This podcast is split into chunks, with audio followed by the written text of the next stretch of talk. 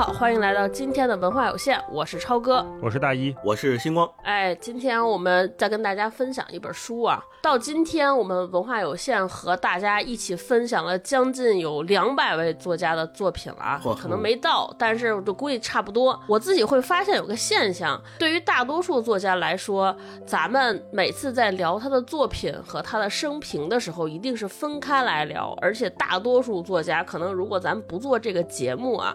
不是刻意做功课，其实我们对他生平的了解是完全不影响我们对这个作品的阅读的。而且我们可能聊这个生平的时候，都得刻意去做功课，查好多，因为我们肯定对于好多人来说，我们基本上都是更熟知他的作品，然后很少谈及他的生平和身世啊。然后，但是今天我们跟大家分享的这部作品和作家是一个例外，就几乎所有人在谈论他。作品品的时候，都会谈及他的生平和他人生的故事。就连我们今天在读这本书的时候，翻开前面，就茅盾先生给他的作品写的序言里边，也是用了非常多的篇幅在讲他过去的人生故事，他是怎么成长起来的。然后，甚至很多读者都是先知道这位作家的故事，才去回去翻开他的作品，以至于甚至很多人可能从未读过他的作品。嗯，但是。当聊起这位作家的身世啊、故事，或者说他的绯闻啊，这个绯闻是用引号打引号的，然后这些很多人也能够如数家珍。那今天我们跟大家聊的这位作家，就是被誉为二十世纪三十年代文学洛神的萧红。嗯，然后我们今天跟大家分享的作品呢，也是他被大家广为熟知的，他后半生可能就是写在人生。这个走到人生边上的这个作品，最后一部作品《呼兰河传》啊，我们今天就跟大家聊这部《呼兰河传》。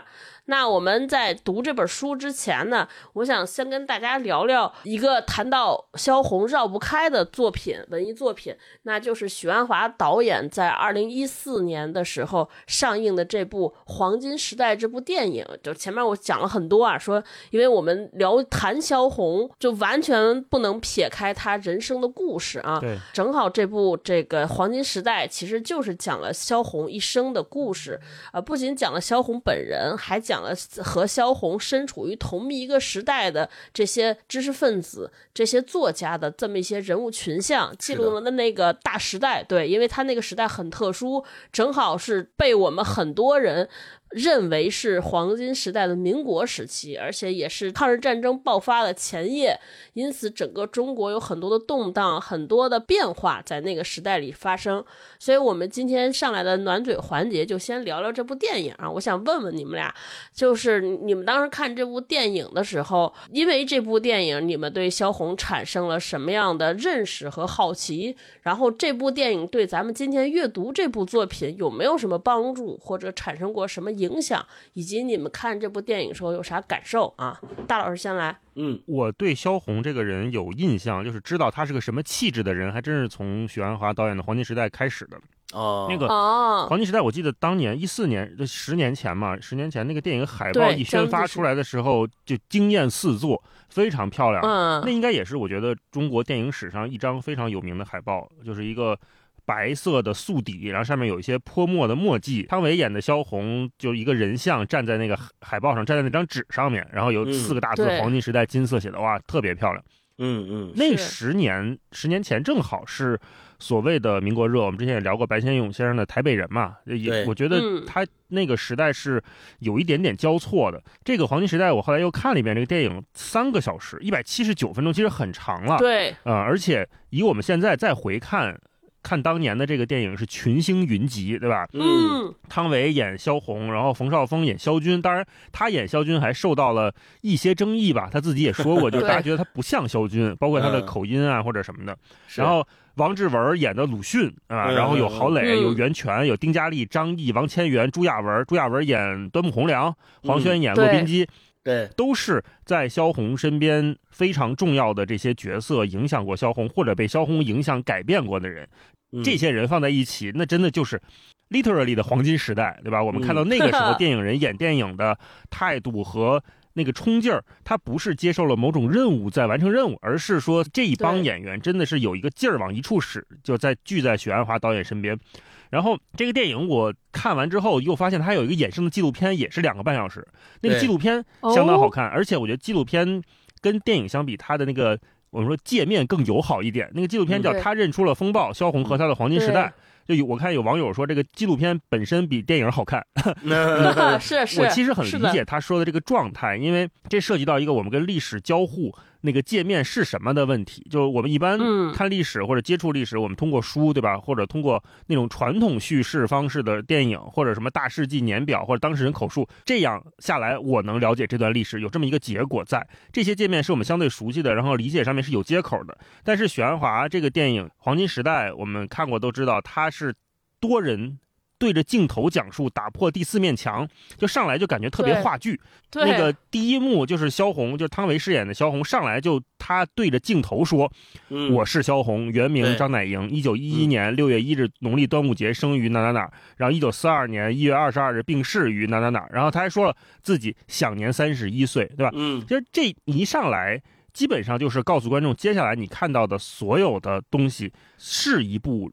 人物历史传记片，但是它所谓的真实性，或者说它的扮演性、它的客观性是不那么牢靠的，是需要观众自己去判断的。这个是许鞍华这个黄金时代，它作为一部历史传记片非常特别的地方。我们再往后一步说，就是许鞍华做了一个很大胆的尝试。我看那个纪录片里他也说了，就是他也不知道这个电影这么拍出来会怎么样，但是他觉得没试过，想试一试，应该会蛮有趣的。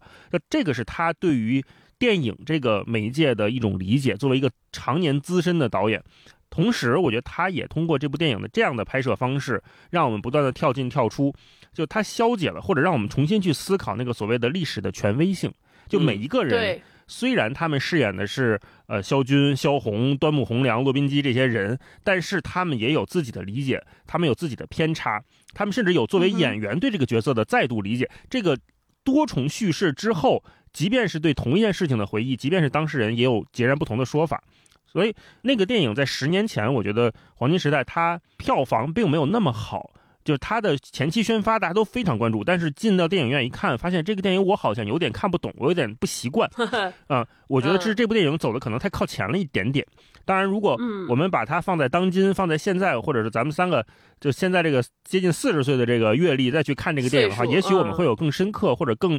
更透彻的理解，同时我觉得也提到我们就是说最近在看上映的这个《奥本海默》，其实也是一个大问题，也是人物传记片，对，也是一个人物传记片。我觉得《奥本海默》和《黄金时代》完全可以作为同一类的，我们通过导演视角如何看待历史这个脉络去观察、去欣赏这两部电影。虽然这两个人就是萧红和奥本海默 这两个人，就历史地位和有不同维度的成就啊，但如果我们只聚焦在导演如何处理历史题材、历史传记片的手法上面，就能看到，我说就是不同技法的殊途同归。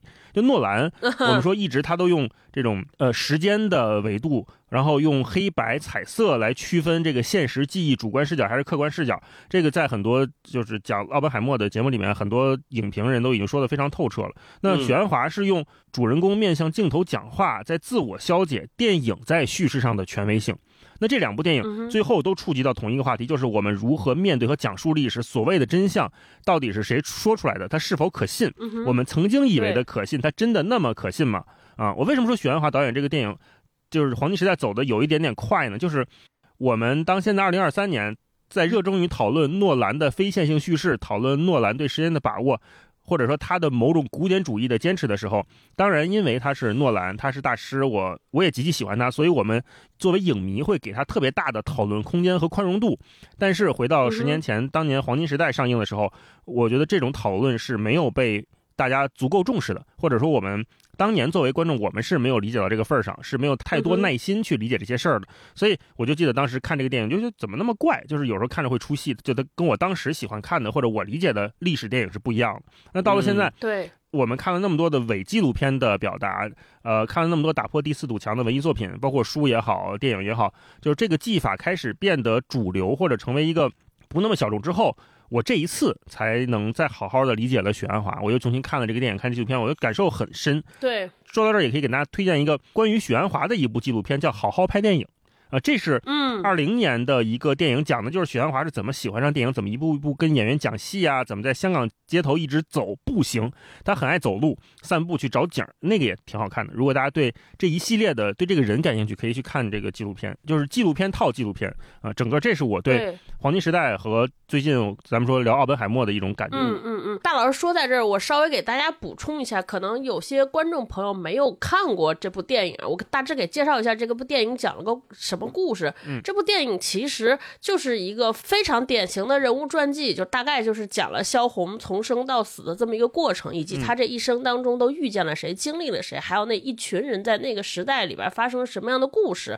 呃，这里边有几个特点啊，除了大老师刚才说那两个特点，一个是这个呃有第四面墙，有人对着镜头说话。当时他们纪录片里边用了一个学术的表达，叫做独白设计渐离式效果。对，就是这部片子的编剧是李强，也是非常著名的电影编剧。就李强以前是顾长卫导演的御用编剧了，嗯，跟顾长卫拍过《孔雀》呀、《立春》，还有当年孙俪一炮走红的那个电视剧《玉观音》，都是李强作为编剧来。致青春好像也是他编的。呃，对，所以。就是这个里边为什么要用这种所谓一堆人对着镜头说话呢？就是这是李强自己说，这是我自己的一个历史观的表达。我希望借用这样的方式，就是这种虚拟现实、虚拟现实不断交错。我就是不断的提醒观众说，这些人物是我们演出来的，是我们在扮演他。啊，是有夹杂着我们对他的理解，他就是要打破让你觉得这些是真事儿的这么一个挺反咱们观影逻辑的这么一种设计。嗯，所以大家看起来觉得，哎，怎么回事？这些人演着演着冲我说话，说完又去演去了，就就是这种非常有戏剧冲突的这种效果，这是第一个特点。然后第二个特点，如果大家熟悉萧红或者喜爱萧红的作品的人，会在这部电影里边会发现他们很多的台词、对白，还有推进剧情所用的这些旁。旁白都是在引用萧红自己的文字，或者很多他身旁著名的作家来回忆萧红的文字，对，完全就是照着念，直接就往过带着走的。其实是像我们以前看电影那种很戏剧化的对白，其实是少的，大多都在援引书信呐。对文章啊，散文啊，所以你整个看这部电影就有一点点跳跃，哎，发现他们怎么不是在说话，好像就是就有点像听了一期播客，这边在 那个精彩片段分享，然后有人在给你讲感受，然后一会儿又演一段，反正整个这个过程还是挺奇妙的。它不那么像电影。对。那行，我就补充这点信息，就是如果感兴趣的，还是推荐大家去看一下这部电影，确实是观感非常奇妙。嗯嗯嗯。星光，你作为一个话剧爱好者，当年你在看这个电影的时候，你会觉得有那种疏离感，或者说，哎，这个东西挺有意思，我见过。就是 看电影的时候，呃，我记得我对打破第四面墙在电影作品里面，呃，这个举动印象最深的，其实还是来自于《纸牌屋》。《纸牌屋》那里面，对安德鲁的，那是电视剧啊。对。是因为在我们的惯常印象里面，不管是电影还是电视剧也好，其实都是我们作为第三者，我们作为观看者来看他们给我们演绎故事，而不是作为参与者参与进去。一旦我们跟他们之间形成对话，那其实就相当于我们把自己也当成了。呃，故事里面的一个角色，而不单纯是这个观看者。那回到《黄金时代》这个电影，就是它采用了咱们现在叫伪纪录片的形式也好，还是叫呃打破第四面墙的方式来呈现整个萧红的一生。呃，我自己观影的感受，作为一个观众来说，其实就是我对萧红。咱们现在叫居无定所、颠沛流离的生活有更深的理解。嗯，就当你如果不能够跟他的这些朋友也好、作家也好，还有他自己去通过打破第四面墙这种方式进行对话的时候，你可能只是把它当做是一个离我有几十年光景的呃民国时期生活的一个作家。他的故事，他再苦，他生活的再颠沛流离，可能跟你的关系也不大。你只是说我喜欢他的作品，或者喜欢这个作家本人，所以我去了解他的生平。但当你跟他发生对话，他的眼神看到你，你们两个眼神相对的那一刻，你就知道你已经把自己带入到他所生活的那个情境里面去了。那些作家们在讲他的故事，他当年是怎么一个人拖着怀孕的病体到处去。去暂住啊，然后各个城市去去流离，没有一个可以安安心心坐下来让他好好的去写作的环境。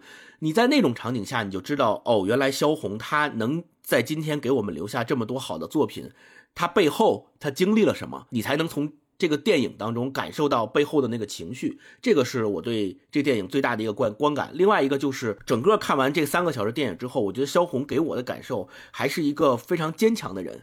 就他的坚强体现在，哪怕他即使遭受了生活那样大的打击和颠沛流离，但是他依旧还是愿意去坚持写作，并且他总说自己最大的。想法最大的希望就是找到一个地方，好好的去写作，好好的写东西。我觉得是表现出了他那种似弱实强的感觉啊，这个是我对这个电影最大的观感啊。那怎么能够从一个传记的电影或者传记作品当中去更好的表现人物，或者说我们说那根金线在哪儿？这个问题其实我们可以从呃。很多历史研究者，他们去怎么看待我们已经经历过的历史，来做一个参考，这个可能对我们理解历史上存在的人物是有帮助的。比如说，呃，黄仁宇，黄仁宇先生他最著名的就是他提出那个大历史观嘛，他就说我们后来的人不应该是用动机和道德去评判那些历史人物。对。比如很多现在我们人去了解萧红，就会说她的那些打引号的绯闻嘛，对，或者说她是一个情感生活、私生活呃比较丰富，呃甚至于比较混乱的人。那其实这种方式就是在用我们现代人的眼光和价值观，用动机和道德去评判历史人物。这个观点其实是不太对的。我们只要看。这些人在历史上他做了什么，发生了什么，他推动了什么，改变了什么，就去看这些事实就好了，不要用我们现代人的价值观去反过来评判他们。这是第一点。第二点就是钱穆先生他也说过，他认为我们作为中国人怎么样去看待自己的历史，他提了四点嘛。第一点就是要尽可能的在材料上还原历史。我们看《黄金时代》这个电影，其实它里面描述的那些作家群，作家在那里面的发言，很多都是来源于那些材料，比如他们写的文章，还有比如说丁玲。写纪念这个萧红，他是真的写过这样一篇文章，还有包括鲁迅啊，他们很多的对白其实都是在他们的文章里面，在史料里面呃爬书下来的，所以就是在材料上去还原历史，这个会对人物传记有更多的真实性，这是第一点。第二点就是要回到历史当中去理解事件发生的原因，这个意思就是在黄金时代，我们知道那个环境是日军侵略，那。他们那些作家为什么要在那样的环境去坚持？比如说办报，去坚持办杂志。他们组成了什么样的？比如左翼作家联盟。呃，他们为什么后来又去到了山西？然后丁玲还去到了延安。就他们每一个人在那个大时代背景下，都做出了其实自己不同的选择，以及自选择了自己不同的文艺创作道路。那他们为什么做这样的选择？其实是要回到那个时代的历史去理解这些事情发生的原因的。第三点就是要从人本身出发去理解历史人物。这个和黄仁宇。前面说的是差不多的意思。第四点就是要从现代中找问题，在历史中找答案。这个就是我们很多现代人面临的问题，其实和历史当中他们面临的问题是一样的。我们在我们的现代生活中看到的那些问题。我们去通过了解一个人的生平，去通过看他们的传记，比如今天我们看呃黄金时代，今天我们看奥本海默，那他们面临的问题是怎么解决的？他们是怎么去面对这些问题的？其实是值得我们这些现代人在面临同样问题的时候去寻找那个答案的。这个是看传记的一个意义。最后，我觉得呃，在看这些呃历史人物的。传记的作品的时候，还有就是陈寅恪先生他讲的那句话，就是对我们的古人要抱有同情之理解、理解之同情的态度。其实这是两个递进的关系。就如果比如说我们看黄金时代，我们看到萧红她的生活颠沛流离，于是我们同情她，然后我们生出了理解。这其实还只是第一个层面、第一个层次的东西。我们还应该更进一步对他有理解之同情。因为如果你同情一个人是简单的，你对他有同情之后，再对他有理解，呃，相对来说这种悲悯之情是。我们每一个人都会具有的，但是如果在这个基础之上，我们先对他有理解，然后在这个理解之上生出同情，这样的情感才更加的真诚和感人。这个是我们在今天去怎么看待这些传记或者说历史的一个态度，我觉得他们都是可以作为我们的参考。嗯嗯，我说说我的感受，我这部电影看了两遍。就我第一遍看的时候，还挺不喜欢这部电影的，就是不是不喜欢他的手法，是我不喜欢他讲的内容。就我以前特别喜欢萧红，很喜欢看他的文字，所以我特别一开始看电影的时候，我特别想知道，比如说《呼兰河传》是在什么样的背景之下触发他写出来的。就是作家，我更希望看到这个故事给我讲的他这些伟大的作品是怎么来的，他怎么创作的，用作品来串联起他的人生。你看，我们看奥本海默也是，你说奥本海默最大的作品就是研发了原子弹，所以他整个原子弹作为他故事推进的。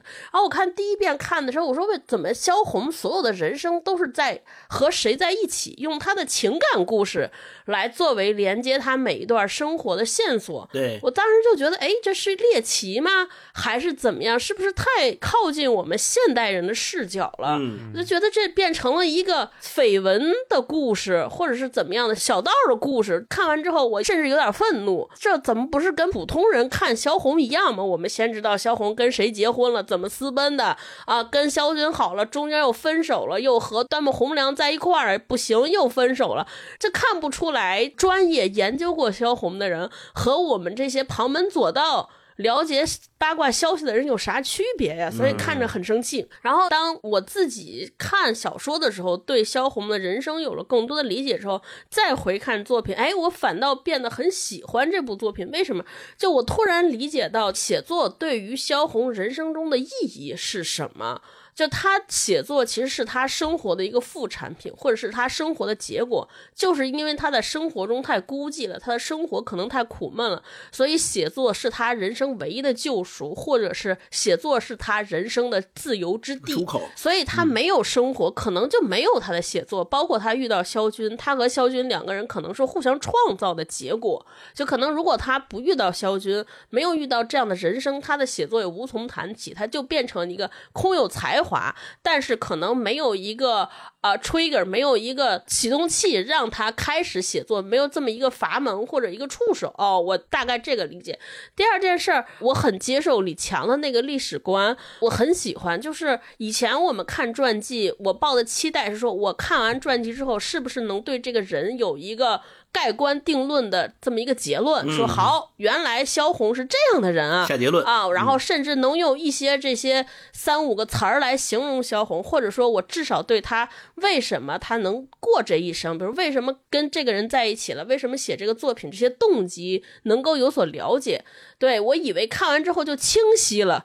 能够提纲挈领了，抱着这种期待去看这个电影，觉得这怎么都是片段，都是闪点，没有抓手。对，但是我后来理解，我觉得就是当我们年龄大了之后，我们会发现人的一生，包括一段历史也好，一个人的过去也好，不是当事人，其实没有任何人能够对他为什么想、为什么做产生非常清晰的说明和阐释。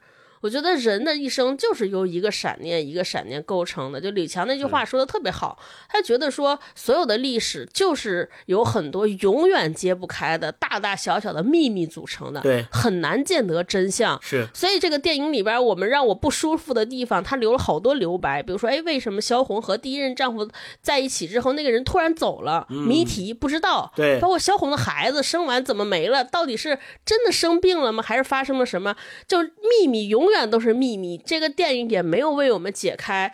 对我们出于人好奇的本能，说我靠，你得告诉我答案啊！但其实一生的秘密才是还原一个人最真相的东西，就是这些秘密谜团、不经意间的决定，然后可能是一个上头的这么一个冲动。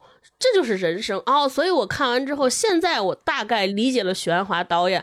我觉得就是萧红，我喜欢他，我是觉得萧红无论是创作还是他的人生，属于走到了时代的前端。没错，就是他是。超越于时代，超脱于时代。是的，我觉得许鞍华导演的作品，就像大一说的，也是特别好，就是超脱于那个时代的人们，包括我们这些观众对于电影的期待，对于一个人物传记的期待。所以在这个前提之下，我看奥本海默有一点点遗憾，就是在于我觉得给奥本海默写的太实了，就他他缺乏这种不确定性和怀疑和留白。留给我们闪念的空间哦，说哎，这人怎么这样？就他每一段历史，感觉就写的特别笃定。我现在看，我觉得黄金时代特别像一个中国的山水画，传统画，就他蜻蜓点水，然后就创造出了意境，通过这些意境和情绪，让我们能够感受和贴近萧红他所处的年代，他所处的生活，包括汤唯演那个状态也是一直那么孱弱，一直那么瘦弱。但是到底他为什么孱弱？那为什么瘦弱？他心里发生了什么？其实他没有演。我们也不知道，但是我们大概就是能有一个模糊的感受。我就特别喜欢这种意境啊，就让我们留很多留白的空间。然后那奥本海默，我其实自己希望他的原子弹终于要被用于战场的时候，他是不是也有一些留白，留给我们来想象？我特别希望说，哎，如果那个电影再有好多不确定、不笃定、无法解答的谜题，对我来说，我就觉得更满足了。说回奥本海默，刚才超哥说比较实，我觉得。正好是，可能是我们东西方两方对待历史的态度会，就是方式会不太一样。你看，以诺兰为代表的这些，就是西方他们在描述这段历史的时候，我觉得奥本海默最打动我的是那段就是小黑裙的那段戏，就是他一方面是在做一个就是说叫天人合一的事儿吧，是正在创造生命，但是同时他拿出一本这个印度的这个经文在念这个关于死亡的诗。其实这一段。冲突和描写是非常非常直指人人心的，就是他这一段我觉得是很深刻的一段，对。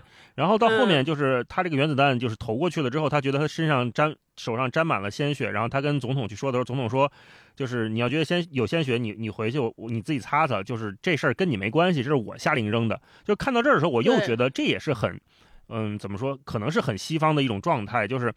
呃，在绝对的权力面前，你想负责任的这个机会都不给你，你是没有资格承担这一份痛苦的。这一份痛苦要由权力来承担，就是美国总统不可能把这个我们打引号的 credit 放在你一个科学家身上。那同时，奥本海默因为他是一个科学家，起码是普遍意义上科学家是一个绝对严谨、理性思维的人。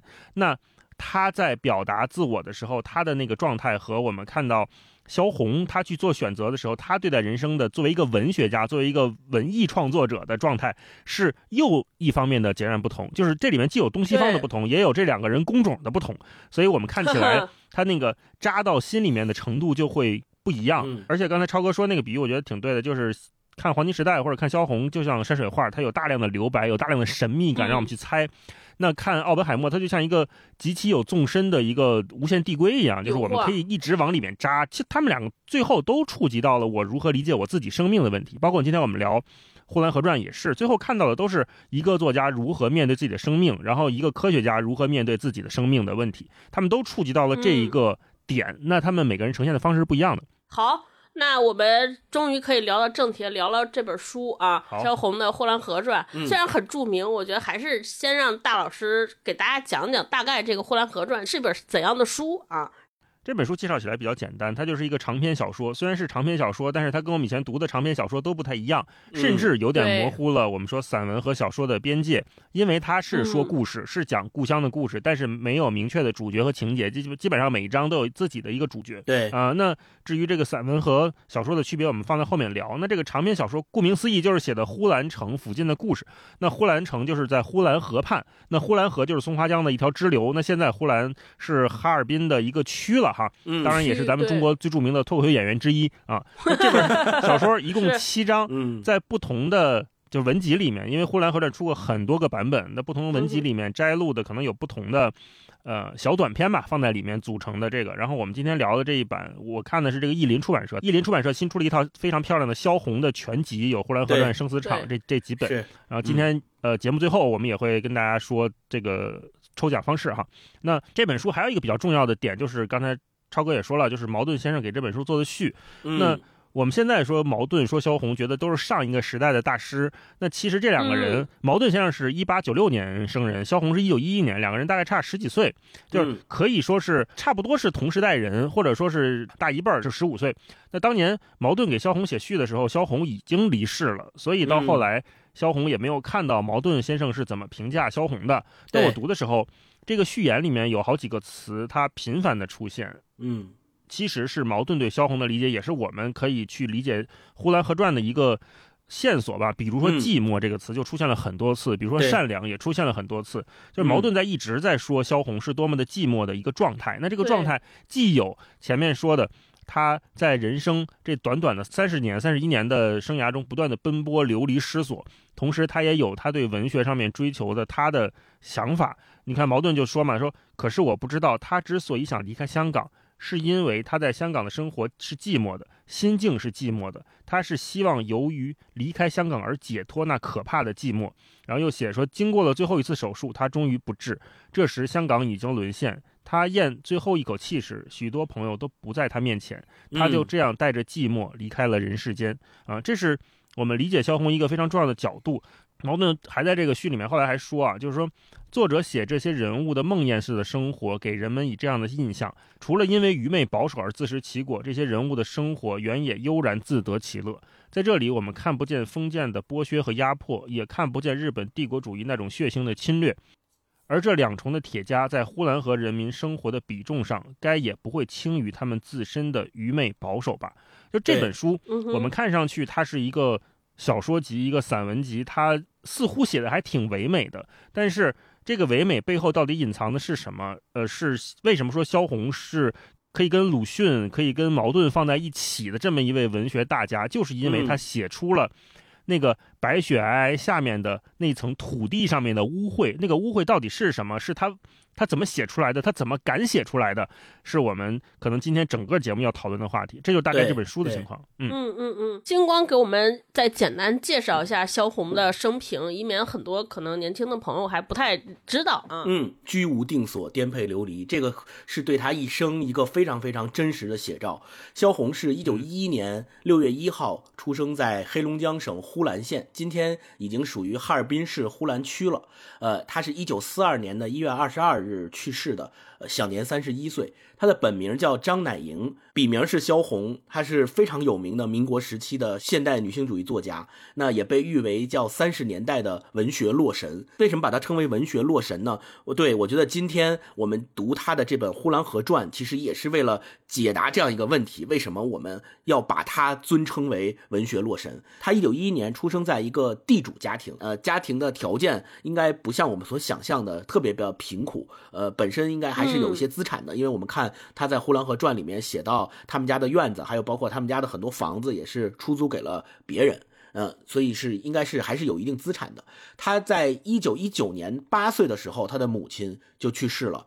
一九二五年的时候开始上小学，同年。呃，也参与过这个五卅运动的宣传。这个时候，我们就会发现，呃，萧红的一生就开始和那个年代屡次发生的历史事件和历史环境发生了相当强烈的关联。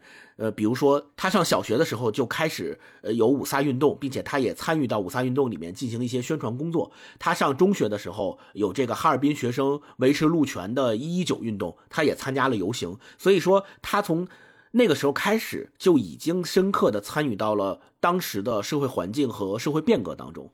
呃，一九二九年的时候，就是在咱们今天读的这本《呼兰河传》里面，他的祖父病逝了。病逝之后，萧红回到家去奔丧。呃，后来在一九二九年的时候，他的父亲。将他许配给了哈尔滨的一个叫汪恩甲的一户人家，就相当于要让他们两个人结婚。但是二九年他的祖父去世之后，他知道汪恩甲是一个特别庸俗的人，而且还吸鸦片，所以他就萌生了退婚的意思。我们要知道这个是很重要的，因为在那个年代，父母之命、媒妁之言还是很重要的。当你的父母已经给你指婚了，当你的父母已经把你的婚姻大事决定了之后，很少有人敢于。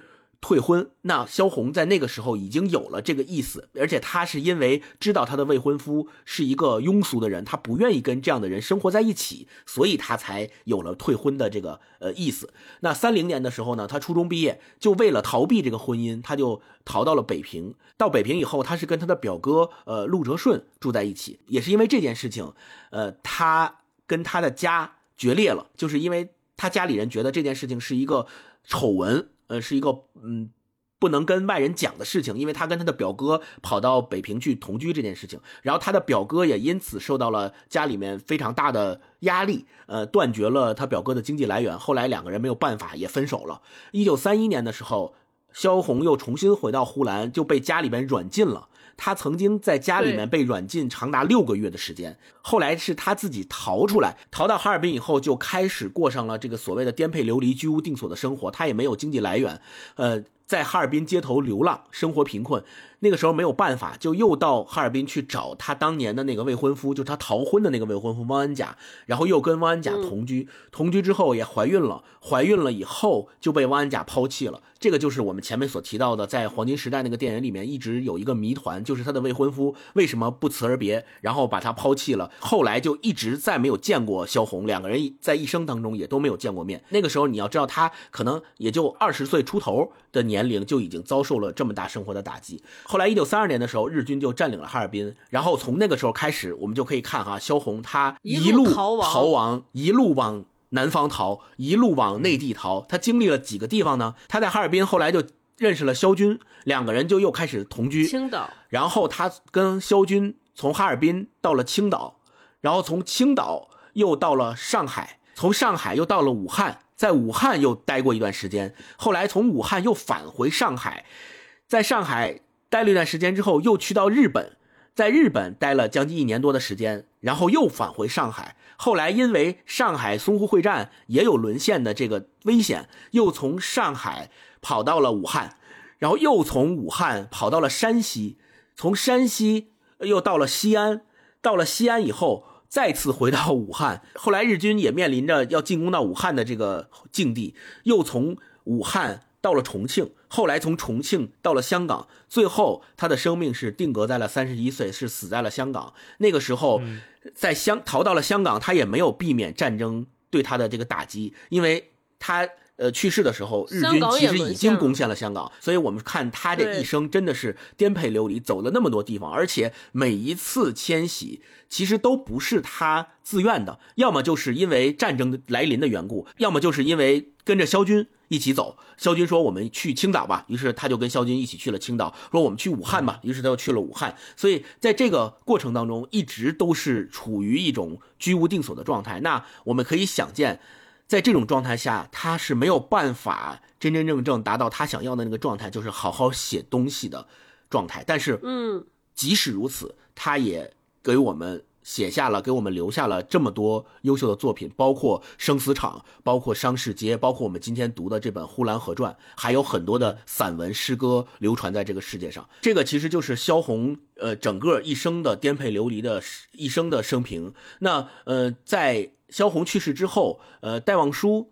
去香港，他的这个坟墓前写了一首小诗，是这么写的：说走六小时寂寞的长途，到你头边放一束红山茶，我等待着长夜漫漫，你却卧听着海涛闲话。就是萧红的去世，其实是所有认识他的以及那一代中国作家一个。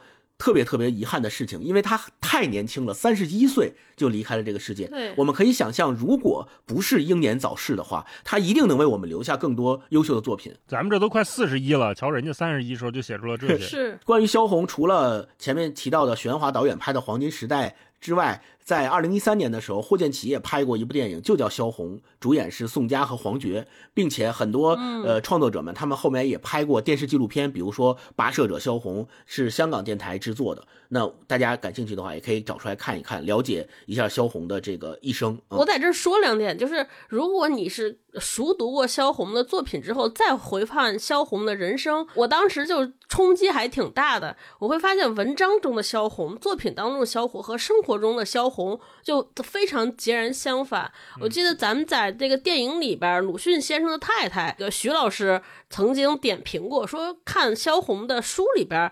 她非常的英武，你看她写的，无论是写商市街也好，写她过去的家乡也好，她是一个非常笃定、内心非常安静、非常平静的人。但是回看萧红的生活，就整个人非常的窘迫，就她一生都很窘迫，然后一直在逃亡，包括她的很多感情当中，也是大家认为说，哎，这个人好像非常没有主见，一直在跟着人在走，这两端非常的极端，非常的激烈。我觉得这也是很多人。会研究萧红的一个好奇心所在，哎，为什么这个人是这样的，但是他的写的文章却是另一面的。嗯，对我觉得就是大家可以在读的过程中也来看一下。然后第二件事儿，我觉得是为什么说萧红超越于那个时代，或者说茅盾先生老说萧红是孤独的。我觉得一方面孤独是因为他个人的生活，然后另一方面孤独确实是会发现他即便在他最热爱写作的这件事情上，他其实在那个时代也是孤独的。在他身处的时代，他又处于左翼作家的。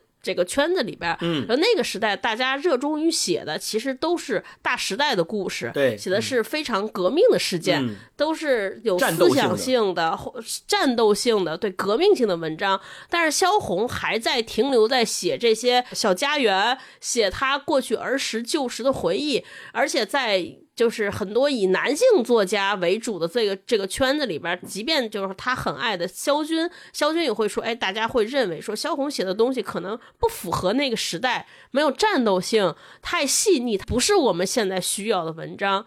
因此，就即便在那个在文坛，所有人都认为萧红是非常有天赋、非常有才华，对他写的东西充满了灵气，是，可是。他写的作品很少有人在那个时代能够欣赏和赏识，大家都觉得说，就有点像我们当年说这是不是靡靡之音？因此他可能在感情生活上是孤寂的，呃，他有自己的想法，包括他跟他呃丁玲在一起，很多人选择了去延安，他还留下，然后在写作道路上可能也很难推心置腹的。跟谁能够很理解、很懂他，因此我我觉得这也是他估计的一个表现吧。嗯嗯，我们接下来在细读《呼兰河传》的时候，就能看得出来，他在里面其实那个战斗性和当时的环境所要求的所谓左翼作家群体，他们所写出来那些文章，跟萧红还是非常非常不一样的，有非常大的差别。他可能就是因为不愿意写那样的东西，而坚持写他自己想写的，呃，所以才感受到内心的荒凉和孤寂。嗯嗯嗯嗯，好，那我们接下来再深入聊一下这本书。就刚才前面大老师也提，矛盾先生在给萧红写这个《呼兰河传》写序的时候就说：“哎，说这个《呼兰河传》并不是一。”一部严格意义上的小说，对，因为它没有这些小说三要素，什么都没有。但是它的精彩之处就在于，它有很多比像小说更为诱人的东西，对。所以我我想问问你们俩，就是对于你们而言，就这部小说它最诱人的地方在哪？就你们读的时候，以及说它不像小说，但是它好像和我们过去读过的这些回忆家乡的散文啊，回忆某个时代的这些优美的散文又不一样啊，所以。就是你们俩读完这本书之后，整体是啥感受啊？大老师，对我觉得这诱人分两方面讲，一个是从作者角度讲，一个从读者角度讲吧。就是，嗯，我想在那个时代，萧红以这样的文字示人的，从作者看，他写的东西似乎是简单的，似乎是人特别本能的，每个人都有过经历的童年。这一方面是我们说诱人的，就你不需要。亲自去跟这个世界对撞和硬碰硬，不像鲁迅那样拿着一支笔就挑战这个世界，他不是那种。所以从这个角度讲，也许他的动机是诱人的。那从作为读者角度讲，呃，我们每个人也都能从这样的作品里面得到安慰吧。我觉得这种诱人是一种褒义，它并不是说每个人在那个时代都要写所谓的。那么有姿态性的文章，就是我能不能有别的选择呢？萧红就是在做这件事情。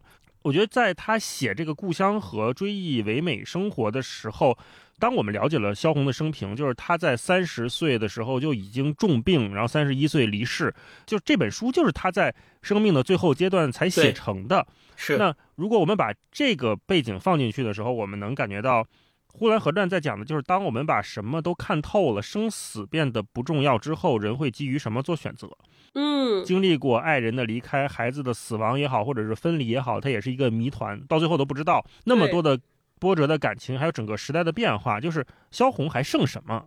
就萧红她不剩什么了，什么都在她的身边，就是烟消云散去之后。我觉得他并没有完全的想用文学来自救，而只是想通过写作走完最后这一段路。那如果在这个动机之下，他一定会回到某个本质，回到某个原点，就像我们说回到初心一样，去找寻那个东西。那个就是他的家乡，那个就是他的呼兰城。没有主角，没有明确的故事，生命就这么一分一秒的过去，也是这么一分一秒的美好，是在他的回忆当中的。对，然后就涉及到，我觉得《呼兰河传》里面。萧红所涉及到的时间性是很关键的部分，就是我们会感到矛盾冲突，甚至是最大价值的那个闪光点，这个是绝对的褒义。就是一方面，我们知道萧红写这个的时候只有三十一岁，比我们现在都年轻，正是一个三十岁出头的年轻人。但是同时，他也知道他的身体已经不行了，他意识到这就是他生命的尽头。在这种我们看上去本应该勃发的生命力面前，他不得不接受这么一个即将到尽头的结果。他在自己的作品里面去释放这些意象的时候，就会让我们一边看到那种纯真的、质朴的、无瑕的生命力，另一方面也能看到，就是他对整个生命的理解是远远超于我们当时的每个人就是普通人的生活状态的。嗯，我就想起《红楼梦》里面那句嘛，叫“白茫茫大地真干净”，《呼兰河传》给我的第一层的感觉。但同时，就这个“白茫茫大地真干净”前面还有半句呢。好似石尽鸟头林，然后才是落得个白茫茫大地真干净。现在我再看《呼兰河传》的时候，就是这两句的感觉，就是为什么那个石尽鸟头林，就是鸟是没有选择的，鸟走了，所以才落得个真干净。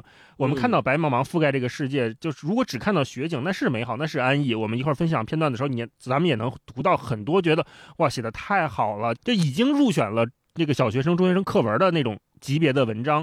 对吧？嗯。可是我们同样，我们不能忽视的是，那个大雪下面覆盖的是什么？这是一个特别有矛盾的冲击和对比。就一方面涉及了萧红本人的生命的状态，另一方面写作他也在呈现这种状态，是因为。那个时代石尽鸟投林了，才落得个真干净。鸟在大地上找不到吃的了，去林子里了。但是大雪下面的人呢，就是《呼兰河传》里面的人，他们是被什么覆盖着？他们离得开这片地方吗？或者说他们有别的选择吗？甚至一个更终极的问题就是，他们享有选择吗？这个跟我们之前读米格尔街或者读其他的不一样，就是它不是一片土地在揪着你往回走，而是说这里面的人似乎没有觉得选择这件事情多重要。啊，那对《呼兰河传》，他在讨论的就是以萧红为代表那一代知识分子在思考的问题，就是他们的选择是什么。如果说为散文的话，有些散文是根据我们有多少经历写多少故事。就像我们看李娟的书，我们觉得非常漂亮的散文，那是因为我们知道她有一颗纯真的心，她用那么透亮的眼光看世界、过生活。我们看到的是她认为的生命的本质就是那样的，那里的人就是这么生活，李娟就是这么生活。但是在看萧红的作品的时候，我们不能忽略的就是她所处的时代，她。过往的流亡，他的爱恨情仇，以及他对这个我们说民族国家命运的思考，那在《呼兰河传》里面看到的是纯粹的那种描写，但同时我们也知道文就是文学上的那种纯粹是从极复杂、极痛苦的时间中凝练出来的。那这种它都是。指向纯真的作品，但是他们的来由是完全不同，甚至是两个极端的来由，就是从黑处来的白和从白出来的白是不一样的白。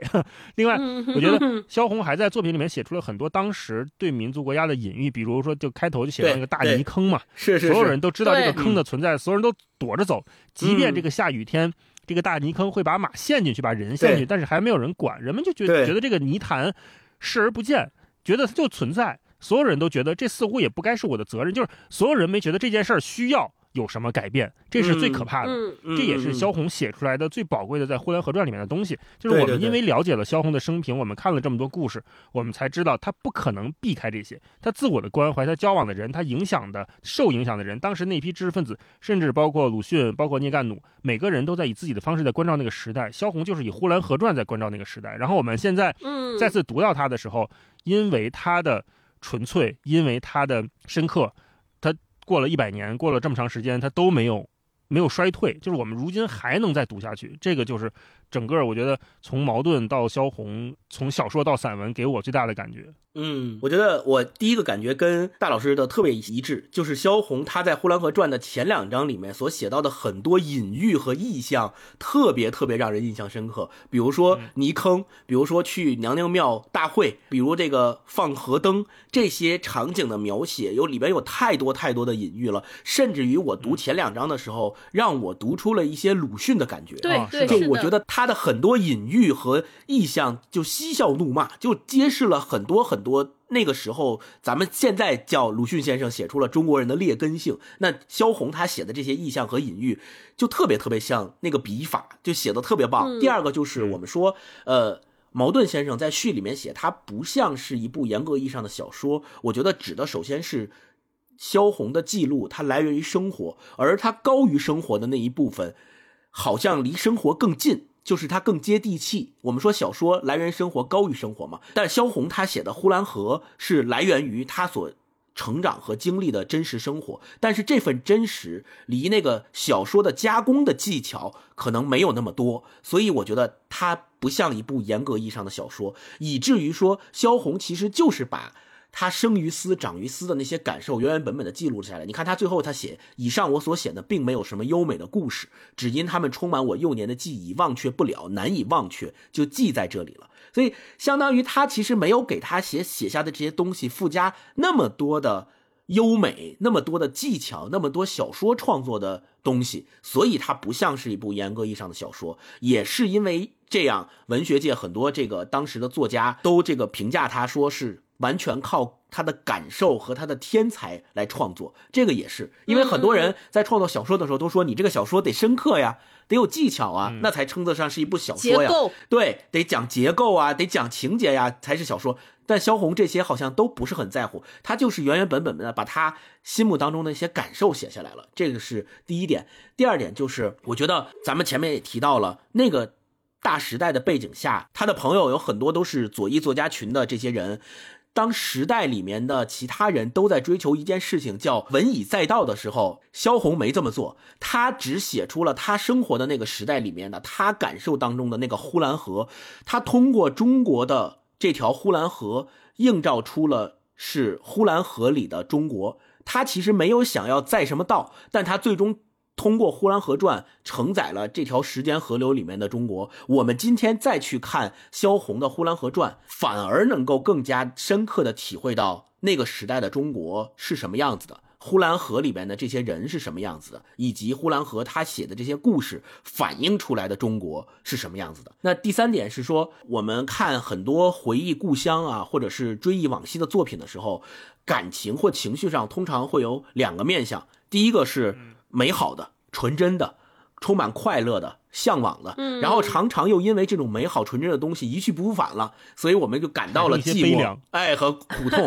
这是我们所看到的大多数唯美散文的写法。第二种面向是充满压抑、不自由、压迫的、传统的旧社会的东西，所以生出了想要去逃离、想要出走、想要出去寻找生活的自由和精神上自由的作品。比如说巴金先生的《家》，曹禺先生的《雷雨》，北京人，这些都是。第二种面相，但是我们发现哈，呼兰河在萧红的笔下，似乎在这两种面相上的情绪表现都非常的克制，也很平衡。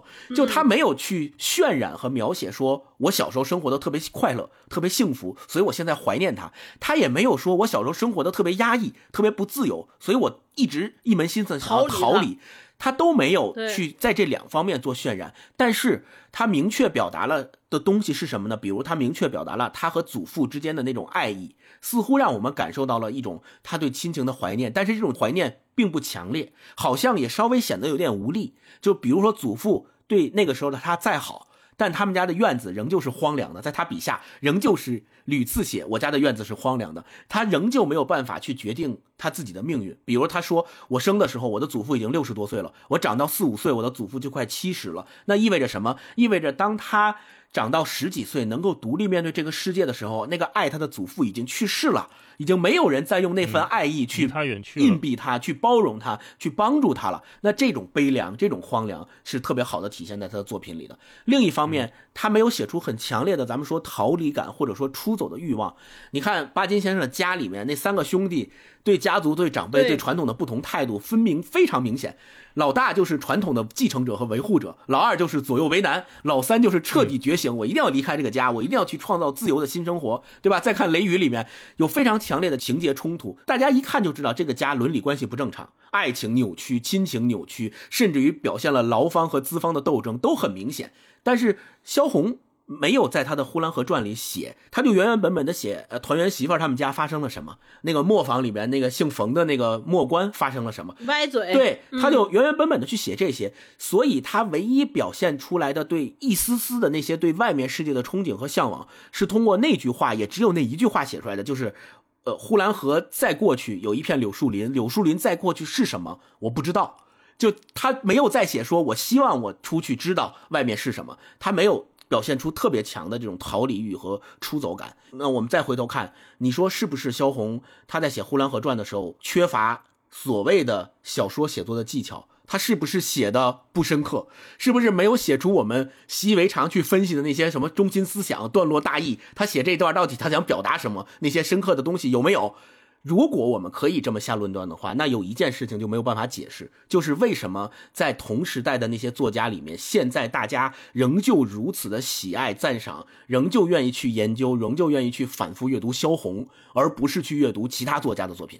这个我觉得是特别重要的一点。嗯嗯，刚才星光说那个，呃，我有一点相似的感觉。他是说两种面相，在读《萧红传》的时候，经常会想到两位作家，一位就是咱们前几天聊的编程沈从文老师的写编程，那也是一个他的故乡。对对。还有一个，就我们在聊编程的时候，也会想到，就以鲁迅以鲁迅为主的有一些作家，就大家在。处理故乡这个母题的时候，我们当时在编程里边也聊，就编程和鲁迅代表了两种不同的方向或者路线。编程呢是说，哎，我沈从文。他营造了一个完全理想的世外桃源的这么一个家乡，就用过去的理想和美好，可能映照现实的一些荒诞。那鲁迅先生写的这个故乡，就鲁迅先生这一派人写的故乡，他就是我们经常用那句话熟悉的概括，就是哀其不幸，怒其不争。就他底下的人就是丑陋的。或者我们讲的说带有这个所谓叫劣根性的一群人，然后我通过揭露这些人的这些群像，然后来叫醒。当时的国人让我们意识到那个国家出现了什么问题，但是萧红，我觉得他就是介于两者之间，就他也看到了很多真相，然后他对那个真相和面相提炼的也非常准。可是他对于这些人的生活白描他们状态的同时，我觉得他带了很多理解和同理心。他知道他们过得不对，可是他完全能够关照，他完全能够理解生活在我身边的这些人，他们为什么会这样生活，是什么造。成他们现在的样子，就他有带有极大的悲悯和理解，这是我很喜欢的。是对，就是我看透了真相，但是我不认为这些人就是该摒弃的。就是该摒除的，他们有他们不得已的苦衷，他们有他们要奔的生活，同时这些人也在他们的生活中找到了他们的乐趣。虽然这个乐趣在我们现在看来是存疑的，是不是是可能是值得批判的，但是他非常尊重这些人的生活，这就是我特别喜欢萧红的一点。包括我们刚才在聊说萧红写的东西不像是小说，就很多人觉得说，哎，是不是因为萧红没有受过职业的严格的文学的训练，所以把作品写成这样，完全靠天赋在顶，想到哪儿写哪儿，所以造成他这个作品有点四不像。但我后来看这个很多资料的时候，我会发现萧红不是。我觉得他是真的是有技术在的，可能他没有那种呃训练，他不知道这个技术是什么，但我觉得就是他的天赋让他明白怎么样写小说是对的。你看他自己非常知道，他说：“哎，我知道你们都说我写的不是小说，小说有小说的写法，得写成像巴尔扎克那样，但我偏不，我就觉得小说应该有其他的样子。”所以他坚持这么写，这也是我非常欣赏的一种态度。就是有一种人的态度是说：“哦，我要跟你论。”论战，我要跟你战斗。你们说我写的不是，我告诉你们什么才是一二三四。还有一种人，就是我也不跟你们辩驳，但是我就是用我的方式做我认为对的事情。这就是萧红一直在做的事情，他很少解释，很少和人辩驳，他就一直在做自己坚持，所以我也很喜欢。然后我一直在说，我觉得他是有技术的，其实体现到我认为《呼兰河传》这部小说是有特别好的结构的。大家可以看，它有七章，这部小说，呃，这七章其实每一章是可以独立成章的，就是你不看那些都没有关系，但你把这七章总体起来看，它其实是挺有严丝合缝的结构的。第一章。上来，它其实是个小镇生活图景的概括。我家有大水沟，大家是什么样子的概括？对，然后呃，第二章就开始写人们的这个生活的这个偏精神上的面貌，看社戏呀，对他们的精神生活是什么样的？你看，其实是通过一二章。它有一个特别大的全景式的图景，就像我们拍电影一样，这前面是一个大景别，然后接下来三四章写到我，它是个小景别的，是一个特写，然后。第五六章是我的邻居是怎么样的，他们邻居的生活什么？然后写了两个关键人物，一个是那个团圆媳妇儿，就是家里隔壁的一个命运悲惨的童养媳。然后接下来写的是我一个二叔，最后他又跳回来开始写那个磨坊里边一个姓冯的这么一个长工。那这个姓冯的人物，他身上虽然是悲剧的，但其实是所所有的人物身上他带有希望的啊。这个人虽然他的生活遭到了身边所有人们的不耻，因为他和一个不。为当时的伦理纲常所容的这么一个人生下了孩子啊，他们叫野孩子。但是他的这个妻子去世之后，所有人都觉得这人完蛋了。他靠什么养活这俩孩子？那个孩子咕咕坠地，对吧？连奶都没有，没有都没有人养育他，就会发现好好像这个人又把这俩孩子呃救活了。他们在过着这样的人生，就他还透出点微微的希望和曙光。所以，我这么看起来，我是觉得这里边有非常严密的结构在了。我们通过这些特写也好，通过全景也好，其实对以呼兰河为典型的这么一个中国的城市，中国北方城市，它写的又全又准。同时，它又能说明很多东西和问题啊，我就觉得这个很厉害。还有就是，最后我想说一点，就我我能感觉到，很多人很多作家可能是在用头脑和观念来写作，对吧？我要表达什么，我要倡导什么，我要把什么放在里边。但我读《呼兰河》的时候，我觉得萧红真的是在用感觉和心灵来写作，他能用心灵去捕捉到每一个植物、每一个动物，包括它生长的每一个人，他们是怎么样。过生活的，就是你能感觉到非常有人味儿，包括他的写到的他们后院里边蔬菜瓜果，你都觉得是有人气儿在的。虽然这个城市是死气沉沉的，但是好像每个物件他写的每个物件每个人身上都有一种生长的这么一种野性，有生命的张力和那种强烈的生存的欲望在。所以这就是我整个读这部小说的感受。嗯。我稍微补充一句，其实萧红在写《呼兰河传》不是一气呵成连续写完的，他是在一九三七年的时候在武汉写完了第一章和第二章，然后一直。就中断了，没有再往下写，直到一九四零年的八月，他到了香港以后，才又开始往后写，然后写了四个月，写再把整个《呼兰河传》给写完的。所以，我们现在看第一章、第二章、第三章、第四章这么顺下来，像超哥说的，它是一个完整的整体，也能体现出萧红其实对谋篇布局和他写的这部《呼兰河传》整体的一个构思也是非常有想法的，而不是说我三七年先写了第一章、第二章，然后等到过了几年，我四零年才开始继续写，我就把。这个整个的《呼兰河传》写的特别稀碎，我们现在看的《呼兰河传》是一个整体性很强的一个长篇小说。对，嗯，呃，顺着刚才你俩说那个，我觉得《呼兰河传》在描写母题的时候，它有另外一种文学上的向内啊，就是一方面我们前面说过，就他写他的故乡是那种每个人都会有的向内的共鸣，同时他还在向内，我觉得他沿袭了。就在某些层面上沿袭了鲁迅就写《阿 Q 正传》或者一些孔乙己式的那种批判式的写作，那种反思。他他可能不是批判，但是他是反思。就这就会有双面影响。第一个影响就是在造成他在当时也许没有那么大的声量，没有被那么密切的关注到，因为他的姿态没有那么的鲜明。那是的，很多人就或者我们阅读萧红，在没有第一时间想起那个时代的大时代里面的作家，有可能有这个原因，就是当所有人都在直面同一个。那个非常具体的写作的方向的时候，你到底在写什么？一个作家的选择是什么？这是一个问题。另外一个影响就是，他之所以能传世，他之所以能一代一代，呃，被我们看到，就是因为我们后来发现他写出了那种普遍的困境。当他没有聚焦在那个具体的问题的时候，他就会退后一步，写到更多人共通的问题。这跟我们刚才超哥说的那个编程写故乡其实都有点相似，就是我们怎么处理。这个时代非常具体的问题有两种方式，一个就是你直面它、刺向它，像鲁迅一样；另外，你还有就是你可以绕到他身后去理解它、解构它，甚至消解它。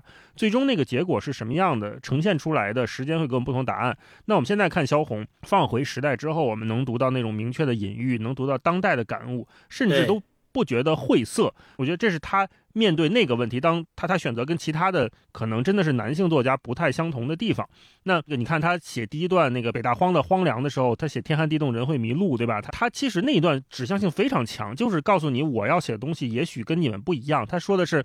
严冬一封锁了大地的时候，则大地满地裂着口，从南到北，从东到西，几尺长的，一丈长的，还有几丈长的，他们毫无方向的，便随时随地，只要严冬一到，大地就裂开口了。严寒把大地冻裂了。年老的人一进屋，用扫帚扫着胡子上的冰溜，一面说：“今天好冷啊，地冻裂了。”嗯，那就这么一个裂口，我们就知道，当一个外界环境变化的时候，你的选择有无限的可能性。你放到那个抗战的时代、流亡的时代，这种感想是成立的；你放在当今，它也能产生让我们读者产生共鸣。就是这就光是说一个大地布满裂口，我们就可以有无尽的理解。嗯。我们接下来就进入这个分享环节啊。好，那个今天我们这个分享环节可能跟过去有点不一样啊。我们第一轮就做一个命题分享环节，哼，就给大家加了一些附加条件。这是我个人的一个小私心，是我在前面读这部文章的序的时候，以及我看很多网上，嗯，包括有一些很多的文学大家在评论《呼兰河传》的时候，大家都在说哦，这个文章里边。评论他的时候最常用的一个词就是孤寂，还有荒凉，对，都会用这样的词。可是我们在看文章的时候，你会发现，尤其第二章或第三章，用好多篇幅都在描写热闹乡村生活的热闹，对吧？有很多颜色，有很多声音，比比如跳大绳啊、看戏呀，对，其实本来是很喧嚣、很热闹，可是我们读的过程中又觉得。即便喧嚣和热闹，可是这个确实是很孤独、很难受啊！所以我们就想说，哎，到底萧红做了什么，能让我们有这种感受？所以我们就第一趴分享的时候就分享这个，就是让你感觉到这些虽然带着声响，但又非常感觉到孤寂、感觉到呃荒凉的这些片段啊，有没有？我先来一个，就是第一次看觉得热闹，第二次看觉得孤寂，第三次看觉得感动的这么一个片段啊。太阳在园子里是特大的，天空是特别高的，太阳的光芒四射，亮得使人睁不开眼睛，亮得蚯蚓不敢钻出地面来，蝙蝠不敢从什么黑暗的地方飞出来。是凡在太阳下的都是健康的、漂亮的，拍一拍连大树都会发响的，叫一叫就是站在对面的土墙都会回答似的。花开了，就像花睡醒了似的。鸟飞了，就像鸟上天了似的；虫子叫了，就像虫子在说话似的。一切都活了，有无限的本领，要做什么就做什么，要怎么样就怎么样，都是自由的。倭瓜愿意爬上架就爬上架，愿意爬上房就爬上房；黄瓜愿意开一个黄花就开一个黄花，愿意结一个黄瓜就结一个黄瓜。若都不愿意，就是一个黄瓜也不结，一朵花也不开，也没有人问他似的。玉米愿意长多高就长多高，它若愿意长上天去，也没有人管。蝴蝶随意的飞，一会儿从墙头飞来一对黄蝴蝶，一会儿又从墙头飞走了一个白蝴蝶。他们是从谁家来的，又飞到谁家去？太阳也不知道这个，只是天空蓝悠悠的，又高又远。嗯，我分享这一段。嗯，这我看的时候，第一次就觉得哇，这太像我小时候学的课文了，写的这么的 美好。对，但是慢慢的。我后面又觉得，就像超哥说的这个命题，我觉得它也是写着某种的孤寂。呃，这个孤寂，一方面是它没有那么的热闹，不是那种真的花团锦簇。虽然花开了，虽然春天来了，这个蝴蝶在飞，但是我看文字里面，他并不在乎。这种不在乎，就透着一种心境上的悲凉或者是寂寞啊。那对，另外就是这些，就说这个黄瓜虫子，他们好像跟周边也没有发生任何的关系，就是你愿意怎样就怎样。它看上去是一种绝对的自由，但也是因为没有人在乎它，没有人去管它的一个结果。对，玉米愿意长多高就长多高，蝴蝶随意飞。那它这里面每个他写的主角，好像都有无限的主观能动性。可是有人在乎吗？有人在乎这些生命吗？好像没有。啊，他们自己就是这么肆意生长。这我很多的可以理解的空间方式，就是说，你你愿意开花就开花，愿意上架上架，那是因为。没有农夫，或者说没有为这些农作物负责的人来打理了吗？还是说，嗯，我们站在这个倭瓜的角度讲，就是你随便吧，没有人在乎，你也不用跟想着跟周边发生什么关系。这种切割和自由是在这一段里面就又冲突又矛盾，但是结合的又好的一段，我特别喜欢这一块。我来分享一个，就是前面说到的，我们为什么看到《呼兰河传》里面写了这么多。精神的大戏，比如说出去放河灯啊、看戏呀、上娘娘庙大会啊，但是我们还能够从背后感受到那种孤寂。我就分享他们看戏的这一段哈，萧红是这么写的，对，他说：“大戏还没有开台，就来了这许多事情。等大戏一开了台，那戏台下边真是人山人海，拥挤不堪。搭戏台的人也真是会搭，正选了一块平平坦坦的大沙滩，又光滑又干净，使人就是倒在上边也不会把衣裳沾一丝儿的土星。这沙滩有半里路长，人们笑语连天，哪里是在看戏，闹得比锣鼓好像更响。那戏台上出来一个穿红的，进去一个穿绿的，只看见摇摇摆摆的走出走进，别的什么也不知道了。不用说唱的好不好，就连听也听不到。离着近的还看得见不挂胡子的戏子在张嘴，离得远的就连戏台那个穿红衣裳的究竟是一个坤角儿还是一个男角儿，也都不大看得清楚，简直是还不如看木偶戏。但是若有一个唱木偶戏的这时候来到台下唱起来，问他们看不看？那他们一定不看，哪怕就连戏台子的边儿也看不见了，哪怕是站在二里路之外，他们也不看那木偶戏，因为在大戏台底下，哪怕就是睡了一觉回去，也总算是从大戏台的底下回来的，而不是什么别的地方回来的。一年没有什么别的好看，就这一场大戏，还能够轻易的放过吗？所以无论看不看，戏台底下是不能不来。你看他写的这一段，其实就非常鲜明的点出了一个点，就是这些人来参加这个所谓的看戏的热闹，不是为了真正来看戏的，他就是为了凑这个热闹，他就是为了想来凑这个热闹。那你说他背后的动因是什么呢？就是因为一年到头也没别的，就这么一台戏。那你说不来，肯定得来。来的原因就是因为太寂寞、太荒凉了，心里边没别的事儿，也没有别的东西可以去让他。所谓的去享受真正精神上的盛宴，那他只有这个来，他就只能来看这个，哪怕看不见，哪怕离二里地，反正我是来赶这个集了，我是来看这个戏了，就算是看见了，所以他虽然是用一个看似人声鼎沸、人山人海的活动。来体现的，好像声响很剧烈，但实际上背后体现的还是那种寂寞跟荒凉。那如果我们说一个人感受到的寂寞和荒凉是从内而来的，像大老师说的，它是向内的，那外界的这些热闹啊，其实跟他是没有关系的。甚至于外面越热闹，就越衬托出你内心的这种寂寞跟荒凉。其实萧红在《呼兰河传》里面写院子的那个几段那一章里面，你看他每一节的第一句话都是“我家的院子是荒凉的，我家的院子是很荒凉的”，他都用这一句话作为。每一节的开头的第一句，其实体现的就是他内心当中感受到的这种寂寞、这种荒凉。这种寂寞和荒凉来源于他从小生活的环境和家庭的影响。比如说，家里面没有跟他同龄的孩子跟他一起玩对对吧？就只有他这么大，还有包括除了祖父，也没有人听。也更没有人在乎他说什么，也不会跟他好好说话。只有他祖父才能够跟他之间有对话、有交流，其他人根本不听他说啥。包括有二爷，他说一句话，有二爷这去去去，孩子一边去，对吧？就所有的人都对他是这种态度，那肯定在他心目当中就会造成这种荒凉的感受。而且我们要知道，他写的这些热闹啊、响声啊，很多人参与的活动，实际上背后是什么？我们说，现在总结一下的话，可能可以总结成传统社会里面人们的那种集体无意识。就是我们为什么跳大绳？我为什么给鬼放河灯？我们为什么赶集上庙会都得起个大早，然后梳洗打扮去人挤人去，还得每年都去，哪怕每年看的东西都一模一样，那不行也得去。还包括婚丧嫁娶，为什么那么多规矩，那么多礼仪？为什么娘娘庙大会先拜老爷庙，再拜娘娘庙？还有包括团圆媳妇那一章，为什么婆婆打儿媳妇就被认为是天经地义的？就这些东西，实际上描述的背后都是传统社会里边人们的那种。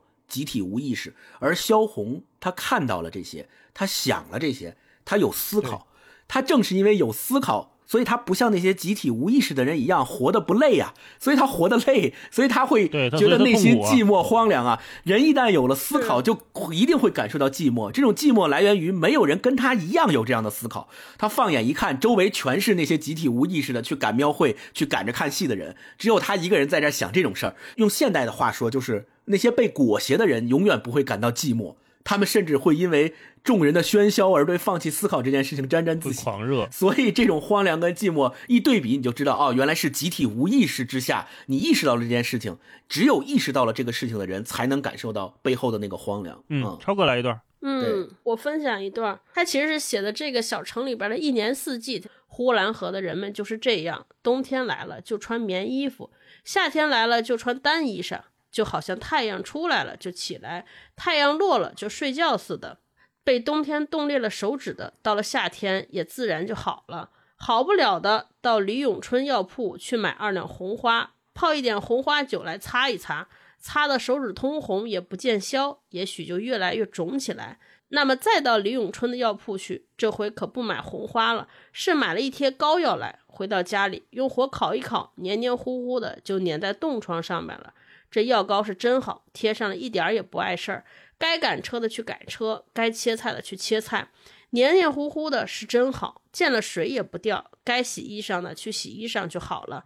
就是掉了，拿在火上再烤一烤，就还贴得上。一贴贴了半个月。呼兰河这地方的人什么都讲实用耐用，这膏药这样的耐用，实在是合乎这地方的人情。虽然是贴了半个月，手也还没见好，但这药膏总算是耐用，没有白花钱。于是再买一贴。贴来贴去，这手可就越肿越大了。还有些买不起膏药的，就捡人家贴乏了的来贴。到后来，那结果谁晓得都怎样呢？反正一塌糊涂去了吧。春夏秋冬，一年四季来回的循环的走，那是自古也是这样的了。风霜雨雪，受得住的就过去了，受不住的就寻求着自然的结果。那自然的结果不大好。就把一个人默默的一声不响的就拉着离开了这人世间的世界了。嗯，至于那还没有被拉去的，就风霜雨雪，仍旧在人间被吹打着。嗯啊，就我读这段的时候，你看他其实里边写了很多人，但这些人就是被无视着，先被大自然无视。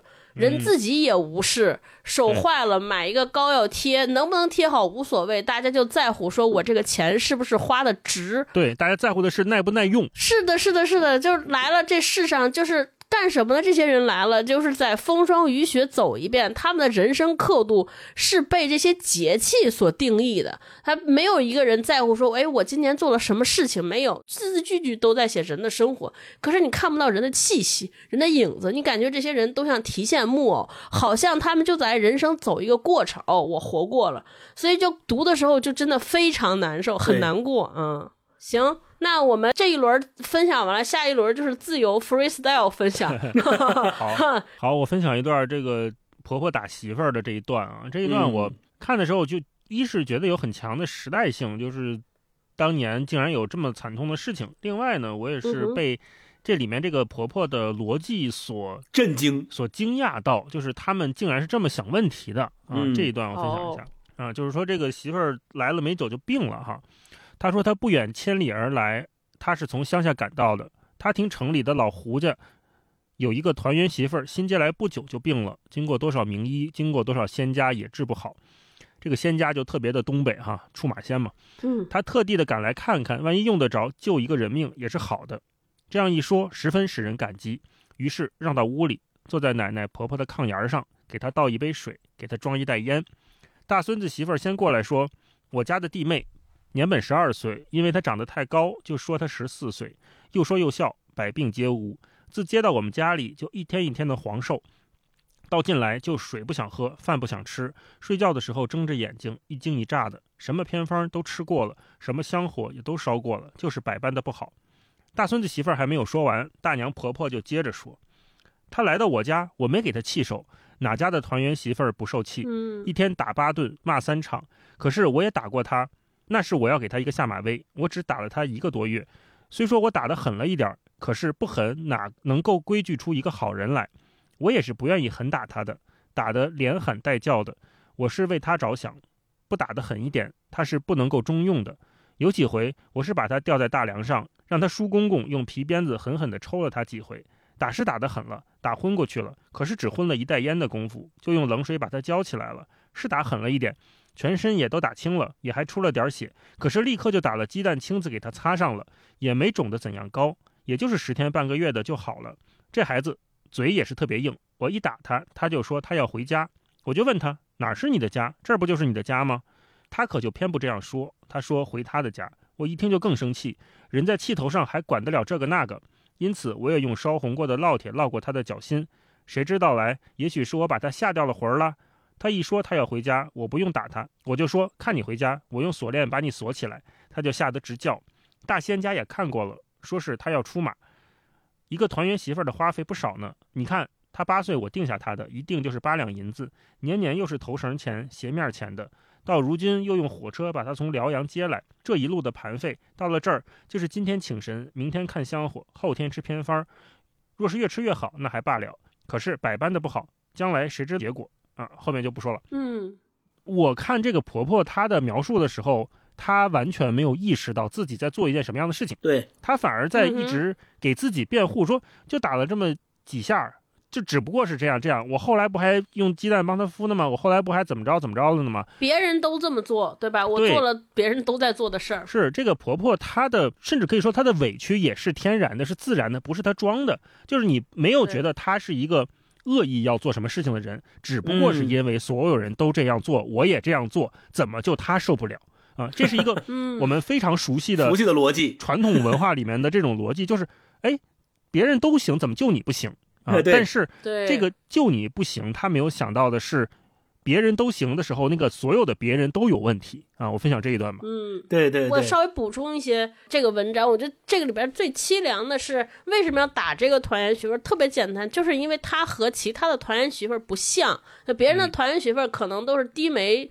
顺眼的，但是这个媳妇儿来了之后，首先她长得人高马大的，而且眼睛用我们现在看就说泛着灵光，大家就觉得说这个团圆媳妇儿就是童养媳不行啊，她太自主了，太活泼了，没有任何的理由，不是因为她犯了错误，不是因为她做错了事儿，只是因为她和别人不一样，她就遭受了这样的命运。整体读下来就觉得非常之慨叹啊，特别难过、愤怒啊。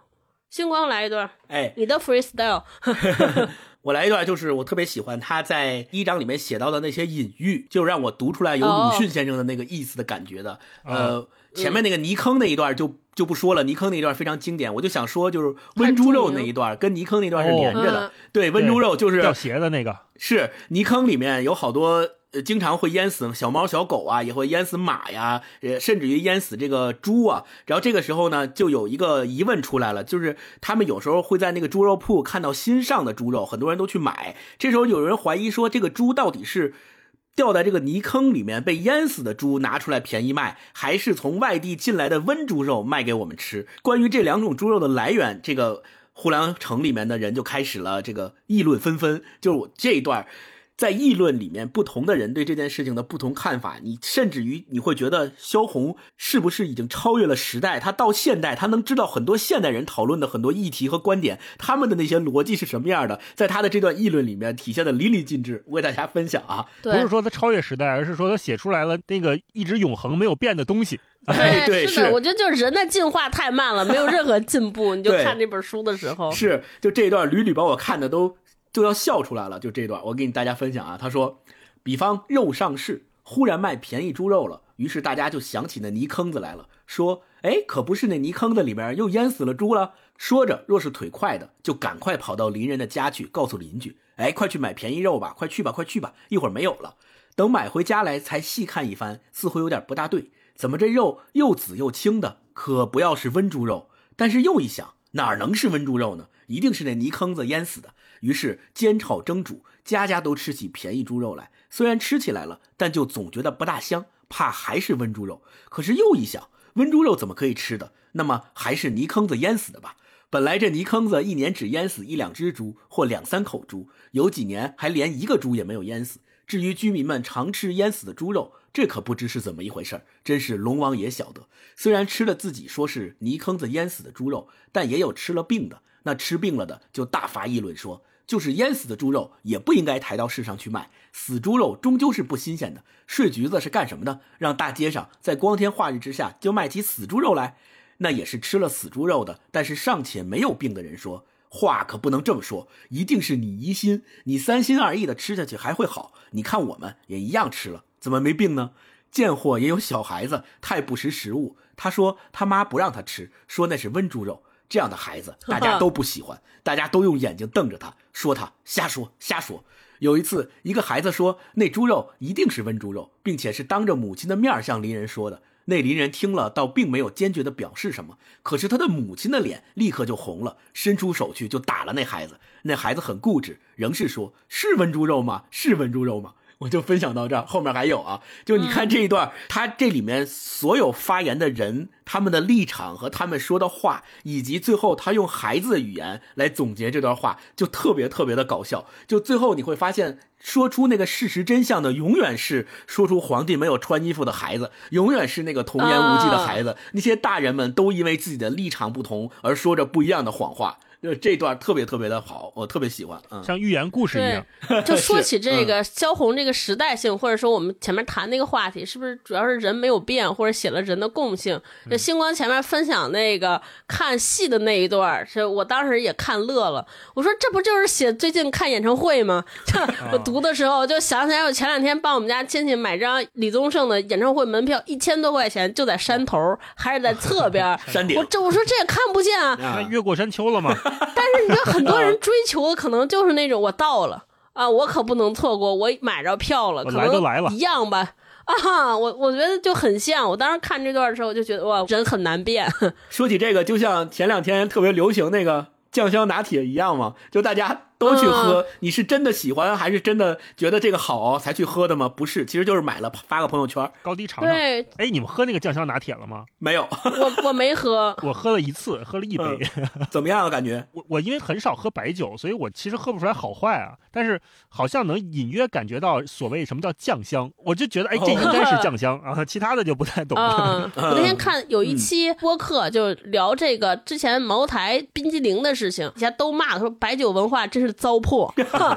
我当时还说，哎，这冰激凌怎么跟白酒文化一样？结果到后来，哎，你看做这个酱香拿铁，就大家就不觉得是白酒文化是糟粕了。哎，对啊，精华精华啊，这不好理解。嗯，超哥分享一段，我分享一段，这也是我喜欢的，就是第一次给我读到了震撼，就是小时候这段印象特别深，就写了一个人物王二寡妇，我不知道你们俩嗯有没有印象，真的就是。经常会有鲁迅的意味。这个王二寡妇就家里是卖豆芽的，他是这样的说：就这样一年一年的过去，王寡妇一年一年的卖着豆芽菜，平静无事，过着安详的日子。忽然有一年夏天，他的独子到河边去洗澡，掉河淹了。这件事情似乎轰动了一时，家传户晓。可是不久也就平静下去了。不但邻人街坊，就是他的亲戚朋友，也都会把这回事儿忘记了。再说那王寡妇，虽然她从此以后就疯了，但她到底还是晓得卖豆芽菜，她仍还是静静的活着。虽然偶尔她的疯性发了，在大街上或是在庙台上狂哭一场，但一哭过了之后，她还是平平静静的活着。至于邻人街坊们或是过路的人看见他在庙台上哭，也会引起一点恻隐之心来。不过为时甚短罢了。还有人们常常喜欢把一些不幸者规划在一起，比如疯子、傻子之类，都一律去看待。哪个乡、哪个县、哪个村儿，都有些个不幸者，瘸子了、瞎子了、疯子或是傻子。呼兰河这城里就有许多这一类的人，人们关于他都似乎听得多、看得多，也就不以为奇了。偶尔在庙台上或是大门洞里不幸遇到了一个，刚想多少加一点恻隐之心在那人身上，但是一转念，人间就是这样的人多着呢。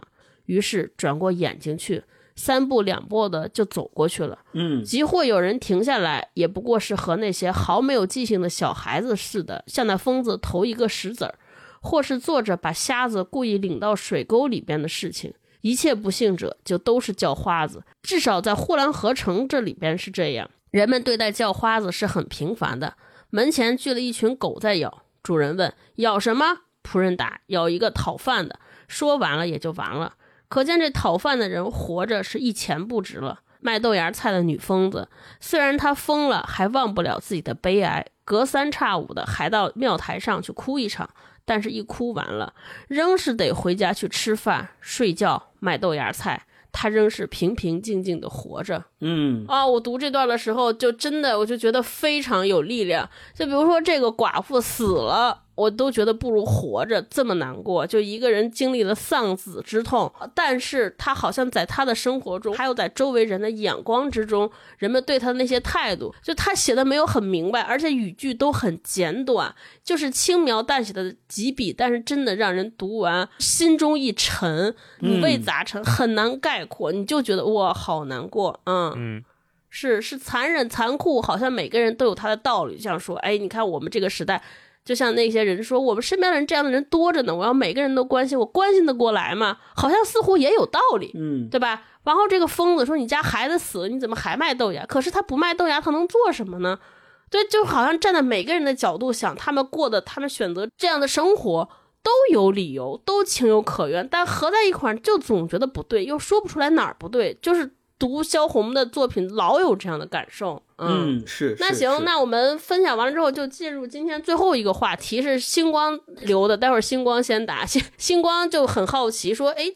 怎么想《呼兰河传》这部作品的名字？就确实也，我们也很好奇。他没说，我没想到啊。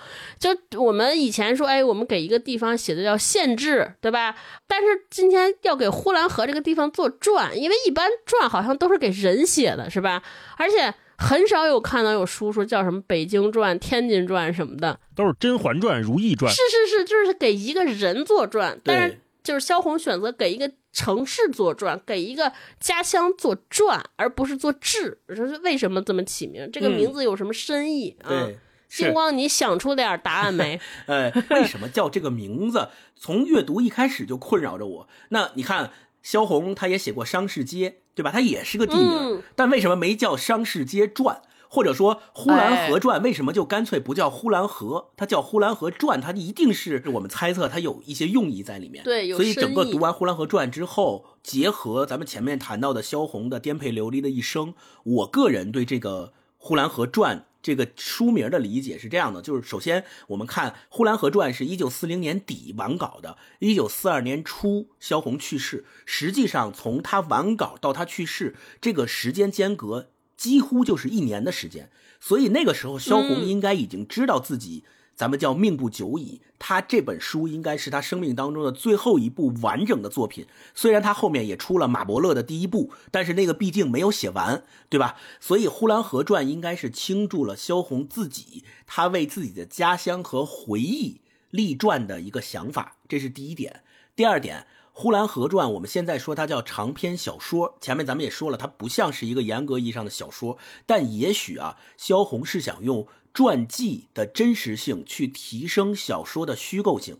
就今天我们读《呼兰河传》啊，我们尽可以去认为他笔下写的这个呼兰城啊、二道街呀、娘娘庙大会呀、跳大神啊、祖父啊、有二爷呀这些地方和人物形象都是虚构的，我们可以这么认为。但是。萧红也许是在用《呼兰河传》的这个“传”字告诉读者，告诉我们，他写的这些都是那个时代的中国真实发生的。祖父、有二爷、团圆媳妇儿他们所遭遇的故事和他们的人生，他们的鲜活的生命也都是真的。萧红也许是在用这个“传”字想传达这个意思。第三点，就再进一步，我们想啊，如果呼兰河它不是单纯是一个地名，如果它是个人物，或者说是个角色。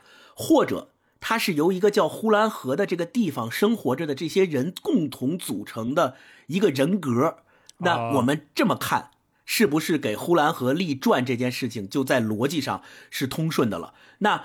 我们说给呼兰河这个人格立传，实际上是远远超越了我们所说的限制的那个意义的。咱们在读《重走》那本书的时候，杨逍在各个地方就第一件事就会去他们的那个档案资料馆去查他们的县志嘛。那比如说这个县是哪年哪月建立的，有多少人口、多少面积，到哪年哪月改过什么名字，换过几任县长，修过几条路，都会在县志里面有非常详细的记载。我们说它重不重要？当然重要，因为我们从县志里面去可以回溯到它的这个历史脉络是怎么形成成的。但是县志跟我们今天读呼兰河作为一个人格把它立传这件事情来而言，两者的差异在于县志是白纸黑字板上钉钉的已经定型的那历史，换句话说它不是活的。但是我们今天读呼兰河传，我们会发现它作为人格来说，从它被写下来的那一刻开始。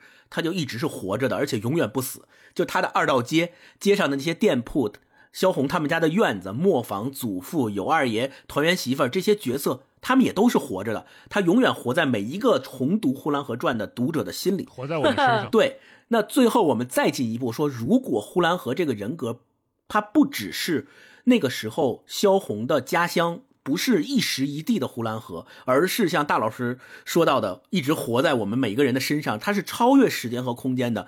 那么，它是不是也意味着是萧红那一代作家笔下的所有可以人格化的地方，他们一起组成了文学意义上的中国。这个中国是永远活着的，它背后有那么多中国人的形象。比如我们现在说呼兰河是中国，那鲁迅写的《百草园》和三味书屋是不是中国？对吧？萧红写的这个有二爷写的祖父写的团圆媳妇儿是中国人。那同样的，鲁迅笔下的阿 Q 闰土孔乙己是不是也是？永远活着的中国人的形象，所以这就是我们反复去阅读文学带给我们的这种启发和感动。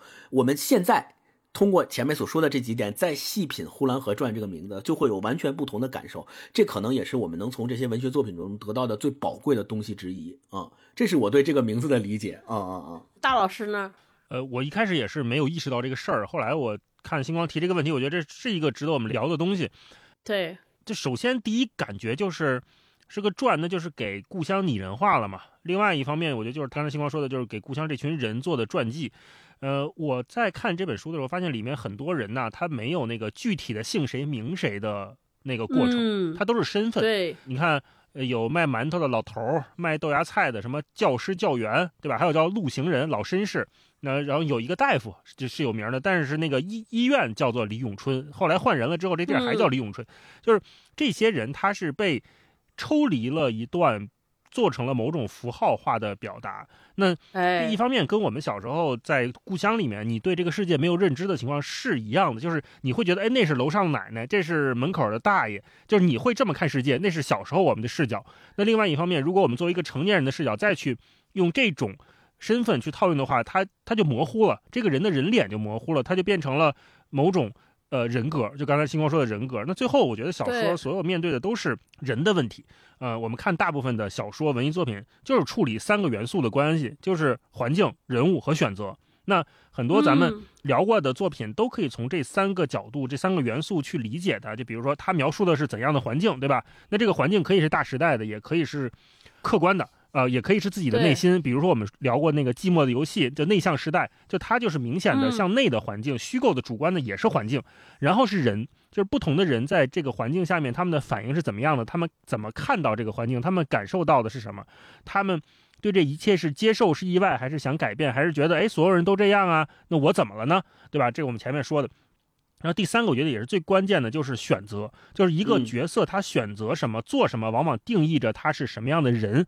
那我们在历史上也看过无数个让人印象深刻的角色，包括我们前面说的奥本海默，也都是不是因为他处于什么环境，更重要的是他在这个环境下他做什么，做了什么。对对，如果是能处理好这三点，我相信他绝对是一部一流的文学作品。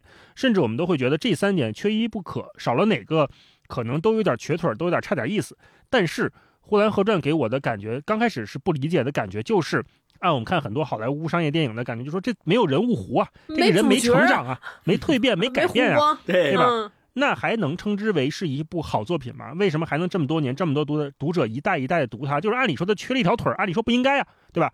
那后来我理解了，就是它这里不存在选择，或者说很多人选择了不选择，是因为他们选择了麻木，选择了习以为常，这也是一种决定。这是一种对难以洞察的不对劲的，是一种对习以为常的不理解的反叛。这个是萧红一直在写的。萧红就是呈现出来了这么一群人，他为他们写传记，写的是一群人的无意识，一群人的不选择。他们没觉得这有什么不好啊。婆婆打媳妇是因为婆婆也是这么被打过来的，我也这样的。那布鞋沾着泥掉锅里了，大家捞出来就行了。因为这个面条本身也不是给我自己吃的，是卖给别人的，对吧？对对。你看他有一段写他二伯的那个那一段，也是非常典型的，他对这些人物立传的背后的逻辑。他说。你二伯虽然也长了眼睛，但是一辈子没有看见什么。你二伯虽然也长了耳朵，但是一辈子也没有听见什么。你二伯是又聋又瞎，这话可怎么说呢？比方亮堂堂的大瓦房吧，你二伯也有看见了的，可是看见了怎么样呢？是人家的，看见了也是白看，听也是一样，听见了又怎样呢？与你不相干。你二伯活着是个不相干，星星、月亮、刮风下雨，那是老天爷的事情，你二伯不知道。当我们用这三点，用环境、人物和人物的选择或者是不选择去理解萧红的时候，这本书的层次就变得异常的多。那我们可以从小学作文去理解，他写的非常的美，来自家乡的美好，这也成立。同时，我们也看到了非常尖锐、非甚至就是贯穿了一百年的对这个当时整个国民性的批判和反思，就是一个。作家他能不能察觉这种是能力，就是他能不能写出这种批判和反思，能不能察觉是能力。他一个人敢不敢表达这种察觉，那就是勇气。尤其是我们在这个时代，所有创作者或者是所有有责任心的读者都会面临的问题，就是你有没有勇气去。表达这些，嗯。嗯，超哥，你觉得这个立传的传你是怎么理解？的？星光说那个一个座城市的人格，我特别同意。我当时读完《呼兰河传》，我当时确实也没有注意到这个题目，但我有一个隐隐的感受，我觉得他这就是这个城市就是一个人呐。就虽然他写了很多穷形尽相的人，但这些每一个人都被抽离了灵魂。可是你觉得这些人都很像，面相都很像，就像新哥说那个集体无意识。可是这些人拼凑在一起，又好像是一个整体。那个时代的某一个人，这些人，你看他过着他的生活，就是前两章在描写这个人生活在什么样的地方。对吧？门前有条沟，大裂缝。第二章在描写这些人过的，他每天会经历什么样的节日的重大的精神生活，去去看灯，对吧？放纸灯，去看戏，生病了去跳大绳。就然后第三四章描写这个人的童年，最后再描写这个人的一生。我就一直觉得呼兰河这个城市，它有一种旧中国一个人的浓缩，它。被赋予了灵魂，然后如果非要说这个人是个什么样貌，就呼兰河就是双引号这个人格是个什么样的样貌，我觉得这个小说的。中间有一段，我引用一下，大概就这样说：他们看不见什么是光明的，甚至根本也不知道，就像太阳照在了瞎子的头上，嗯，瞎子也看不见太阳，但瞎子却感到实在是温暖了。他们就是这类人，他们不知道光明在哪里，可是他们实实在在的感得到寒凉就在他们身上。他们想击退了寒凉，因此而来了悲哀。他们被父母生下来，没有什么希望，只希望吃饱了，穿暖了。但也吃不饱，也穿不暖，逆来了，顺受了，顺来的事情却一辈子也没有。哦，这就是如果让说呼兰河城是个什么样的人，我觉得就是说这个人就逆来了就顺受着，顺来了我不可能有顺。我觉得这就是这个人的样子，就很惨的命运。你又不知道向谁叩问，你也不知道向谁去责怪，好像他们似乎自己也心安理得，他在顺受嘛。对吧？他在给自己找辙、找活路、找解释。你自己心中的感觉就像拳头打在棉花上一样啊，就是这种感受啊，余韵绵长。行，那今天的节目关于这本书，我们就跟大家聊到这儿。然后欢迎大家在留言区跟我们说说，如果你看过那部呃玄华导演的作品，跟我们聊聊你看这部电影的感受，以及你觉得那部电影和这本书之间有什么照应，也可以跟我们聊聊你听完这期节目的感受，都欢迎跟我们分享。呃，我们会从评论区选出五位朋友，送上意林出版社出版的非常漂亮的这个《呼兰河传》的纸质书一本哈，希望大家都能喜欢。那我们下周见，拜拜拜拜。